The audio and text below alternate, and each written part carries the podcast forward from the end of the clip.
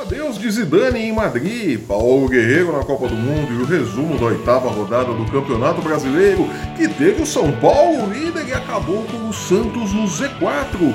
São os destaques da edição de hoje das Caneladas do Ganhador.com.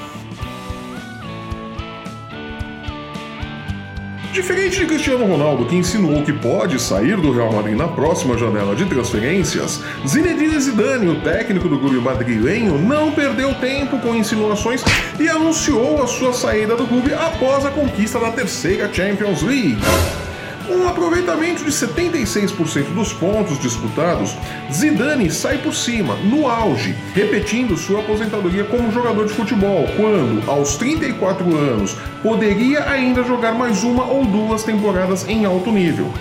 Sai por cima e deixará saudades em Madrid. Mas, com a Copa do Mundo prestes a começar e as inevitáveis trocas de técnicos ao final da competição, Zidane inteligentemente mira o comando da seleção francesa para a Copa de 2022. Tem grandes chances de dirigir a seleção francesa na Copa de 2022, se conseguir se adaptar às inevitáveis diferenças entre treinar um clube como o Real Madrid e uma seleção que se reúne, sei lá, umas 3, 4 vezes por ano. Mas, se tudo mais der errado, Zidane sempre terá Madrid, não é? Ah, coisa meio Casablanca de Zidane, né? Não. Continuando com a Copa do Mundo, Paulo Guerreiro lutou até o último segundo e conseguiu sua vaga na Copa do Mundo. O atacante peruano conseguiu na Justiça Comum da Suíça um efeito suspensivo contra a sua suspensão de 14 meses imposta pelo TAS, o Tribunal Arbitral do Esporte. Diz o Tribunal Comum no início de sua decisão divulgada na última quinta-feira, abre aspas, efeito suspensivo requerido por Paulo Guerreiro, garantido pelo presidente da primeira divisão civil da Corte Federal, garante. a apelação do jogador peruano de futebol Paulo Guerreiro contra a decisão ainda não resolvida do Tribunal Arbitral do Esporte, TAS. Um efeito suspensivo superprovisório. O aumento da punição do TAS de 6 para 14 meses meses por quebrar o regulamento antidoping da FIFA não tem, por hora, efeito. Fecha aspas. Com isso, Guerreiro juntou-se à delegação peruana e está à disposição do técnico Ricardo Gareca para a disputa da Copa do Mundo. Oficialmente, o TAS não se posicionou contra o efeito suspensivo concedido a Guerreiro, então são grandes as chances de realmente poder disputar a Copa do Mundo. Parabéns ao Guerreiro que lutou até o fim por essa oportunidade. Campeonato Brasileiro, o São Paulo, que gera tanta desconfiança pelo seu desempenho desde 2017, após uma série de empates, emendou uma sequência de três vitórias. E com os nove pontos que colocou no bolso e ainda invicto no Brasileirão, foi o líder do campeonato por um dia e segue neste momento na vice-liderança, um ponto atrás do Flamengo, que não tomou conhecimento do Bahia na oitava rodada e voltou ao topo da tabela. E a nona rodada do Campeonato Brasileiro promete pegar fogo. O São Paulo quer manter sua boa fase enfrentando o instável Palmeiras, que com a derrota para o Cruzeiro caiu para a 11 posição.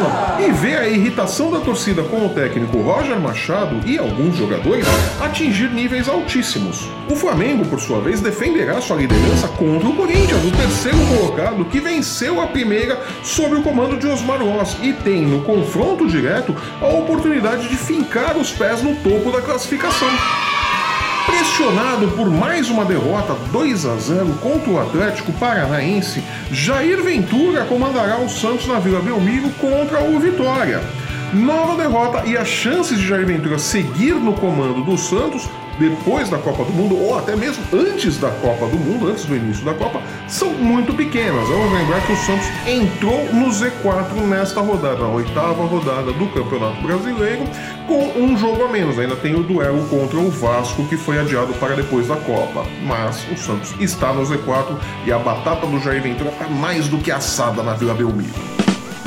Enfrentando o Paraná, o Fluminense é outro time que pode confirmar a boa fase e, dependendo da combinação de resultados, terminar a nona rodada no topo da tabela. Internacional e Esporte, ambos com 14 pontos, fazem um confronto direto para decidir quem continua seguindo o Flamengo de perto.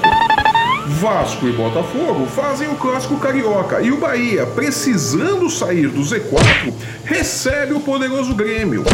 O Atlético Mineiro e a Chapecoense abrem a rodada no sábado e o Galo precisa vencer para não se desgrudar dos líderes. O Atlético Paranaense, que voltou a vencer graças ao Santos, tem um jogo complicado contra o América Mineiro no Horto. Vamos lembrar que até é, duas rodadas atrás o, o América Mineiro estava invicto no Horto, né? Invicto e com 100% de aproveitamento no Horto. Né? O São Paulo quebrou essa escrita.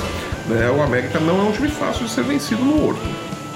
Vice-lanterna, o Ceará receberá o forte Cruzeiro e nem mesmo uma vitória tira os cearenses do Z4, né? Enquanto isso, na Série B, o Fortaleza do Rogério Ceni tá voando baixo, né? O pessoal em Fortaleza tá contente da vida com o Rogério Ceni, né? É, beleza.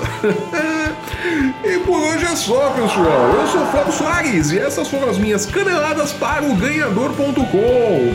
Nos vemos aqui na próxima terça-feira com o resumo da nona rodada do Campeonato Brasileiro, o comentário sobre o amistoso da seleção brasileira. É, o Brasil vai a campo neste domingo, na matinê, às 11 da manhã. Olha aí que legal! E as últimas notícias sobre a Copa do Mundo. A contagem regressiva começou! Ah, Aproveite para assinar o nosso canal no YouTube e seguir o ganhador nas redes sensuais. Você encontra os nossos links no post que acompanha este vídeo. Acesse o ganhador.com e não perca um lance do seu esporte favorito. Nos vemos aqui então na próxima terça-feira. Até lá!